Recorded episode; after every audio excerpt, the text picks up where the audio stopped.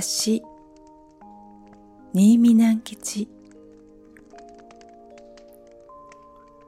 二匹の馬が窓のところでぐーぐーと昼寝をしていました。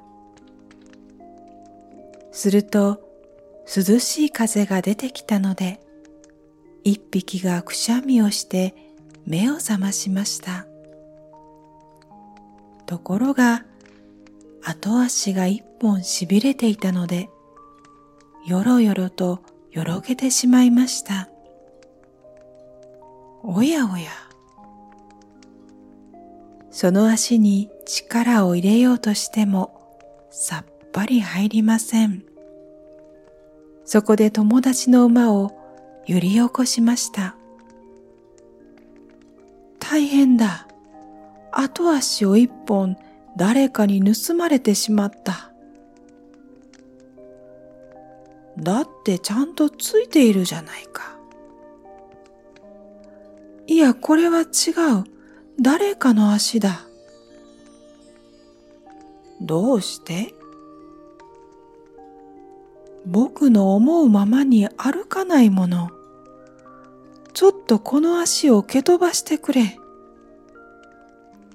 そこで友達の馬は蹄でその足をポンと蹴飛ばしました。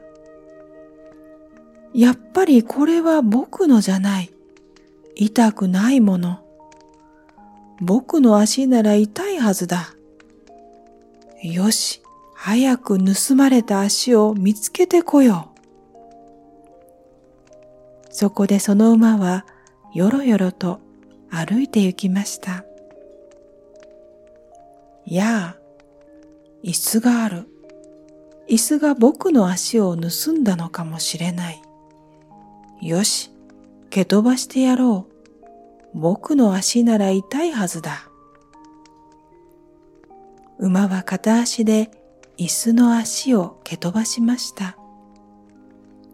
椅子は痛いとも何とも言わないで壊れてしまいました。馬はテーブルの足やベッドの足をポンポン蹴って回りました。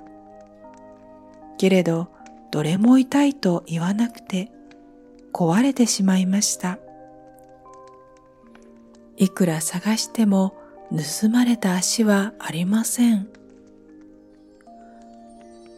ひょっとしたらあいつが取ったのかもしれない。と馬は思いました。そこで馬は友達の馬のところへ帰ってきました。そして隙を見て友達の後足をポンと蹴飛ばしました。